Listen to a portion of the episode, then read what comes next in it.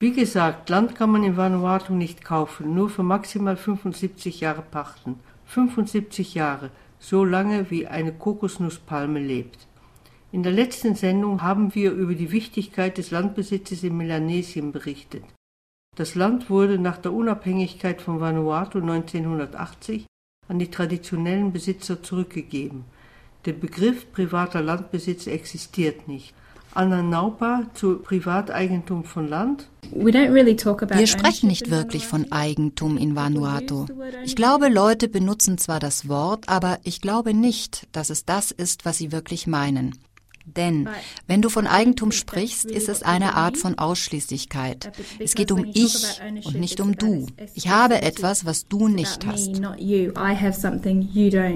Interview mit Joel Simon. Land in Vanuatu gehört nicht einem Individuum. Es gehört einem Clan, einem Stamm, einer Familie. Aber mit dieser neuen Idee von Eigentum denkt jeder, es gehört mir. Wir wollen einige konkrete Beispiele vorstellen, wo das westliche Recht und das traditionelle Recht an Land nicht zusammenpassen, so wie wir es während unserer Anwesenheit erfahren haben.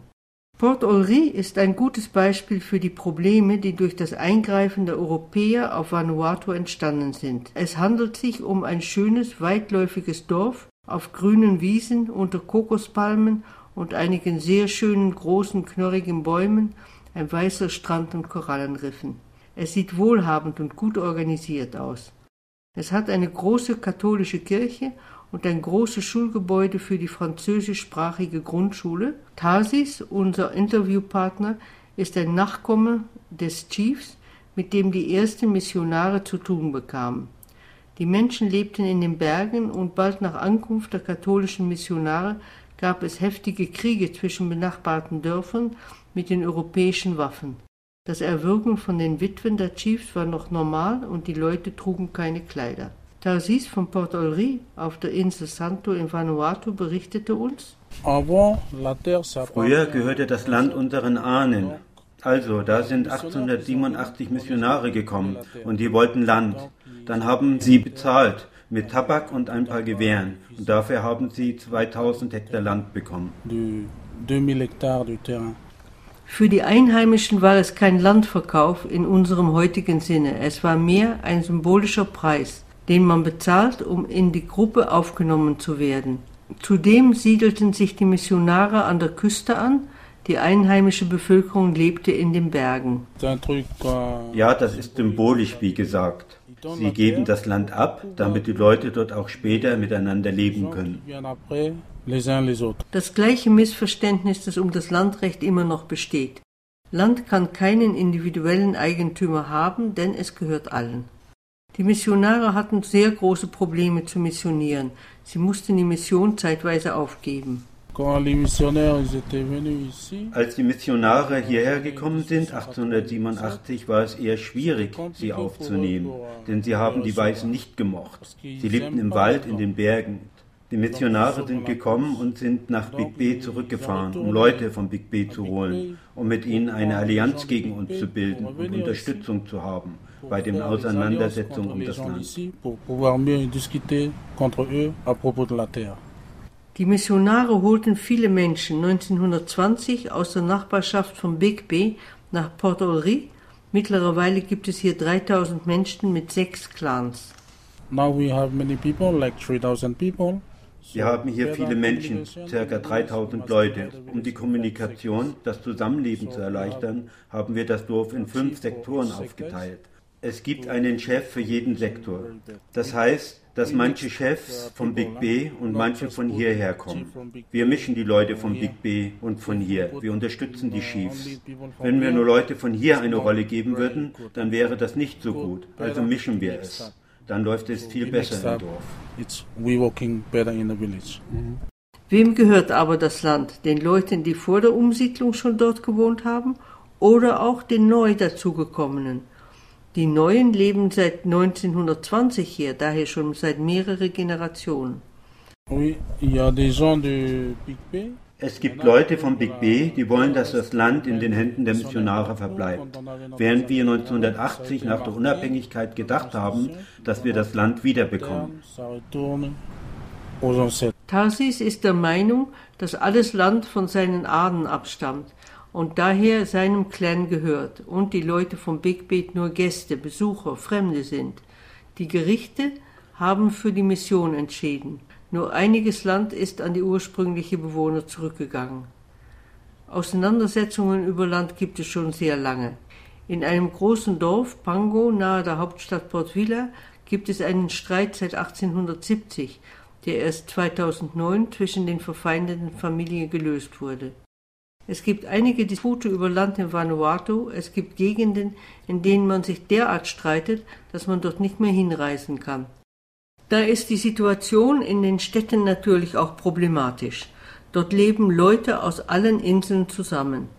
Luganville auf der Insel Spiritu Santo ist die zweitgrößte Stadt in Vanuatu. Wie auch in Port Vila wohnen hier viele Nivanuatu, die nicht von der Insel oder vom Stadtgebiet stammen. Hier wohnt ein ganzer Clan, 60 Menschen von der kleinen Insel Paama, die sich schon früher unbeliebt gemacht hatten. Sie benahmen sich nicht respektvoll, waren zu laut, störten ihre Nachbarn. Dann im Juli 2009 wurde ein Mann in Luganville totgeschlagen. Es stellte sich heraus, dass zwei junge Männer dieses Clans von Paama die Mörder waren. Das Motiv war unklar, Alkohol war im Spiel, Zeugen gab es nicht.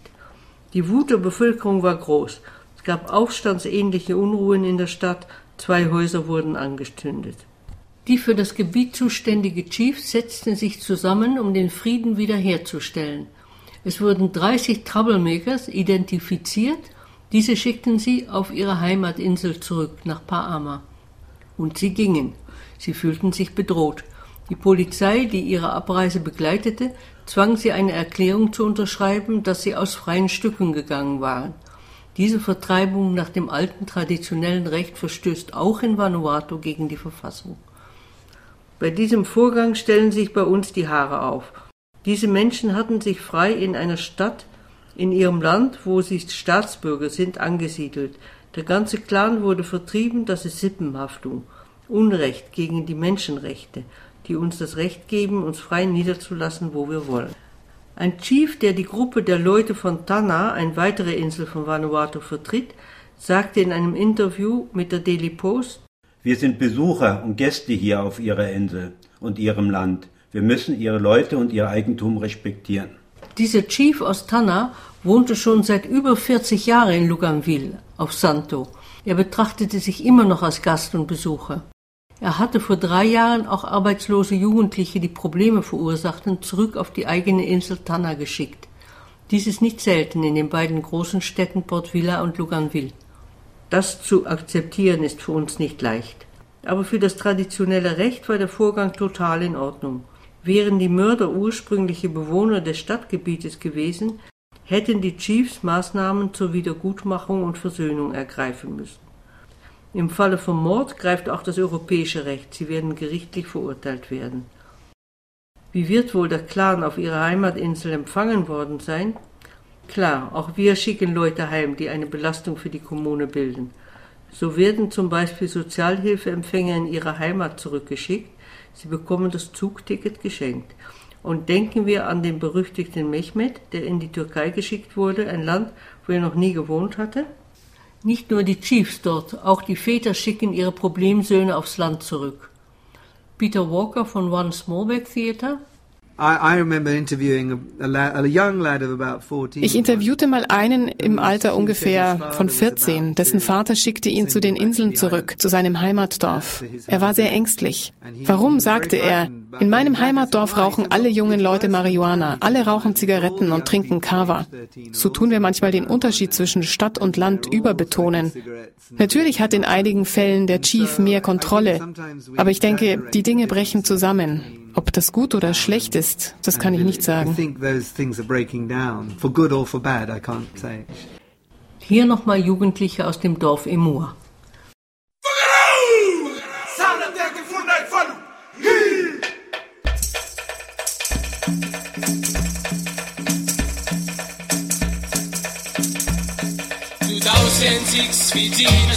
Lisambula vinakananao nipanatake itosalako maingo mikitamaivanu takanavanu vinakako iya iya iya katia na papai